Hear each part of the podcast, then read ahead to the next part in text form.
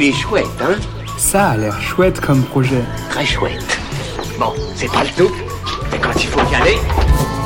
Ce que je trouve vraiment chouette, ce sont les BD. Ce que je trouve encore plus chouette, c'est quand elles nous font marrer. Aujourd'hui, laissez-moi vous présenter le gagnant du dernier Pitch Pitch du LUL, ce challenge qui permet aux porteurs et porteuses de projets de pitcher devant le grand public, à retrouver sur pitch.lul.com.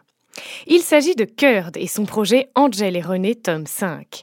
Kurd ou Kurde a travaillé dans la presse jeunesse et dans la publicité et publié des albums et romans jeunesse, parmi lesquels Les aventures de Pif le chien, Radio Kids ou encore Tandoré Fakir. Il se lance en auto-édition sur Ulule avec une série BD, Angèle et René, et propose aujourd'hui le tome 5, De l'art ou du cochon. Il s'agit d'une série jeunesse qui a la particularité de plaire autant aux enfants qu'aux parents et pleine d'humour. Pour tout savoir sur ce projet et vous la fendre, la poire, rendez-vous sur sa campagne Ulule Angèle et René tome 5 avant le 5 mai. Il est chouette, hein? Il est très chouette ce projet, oui.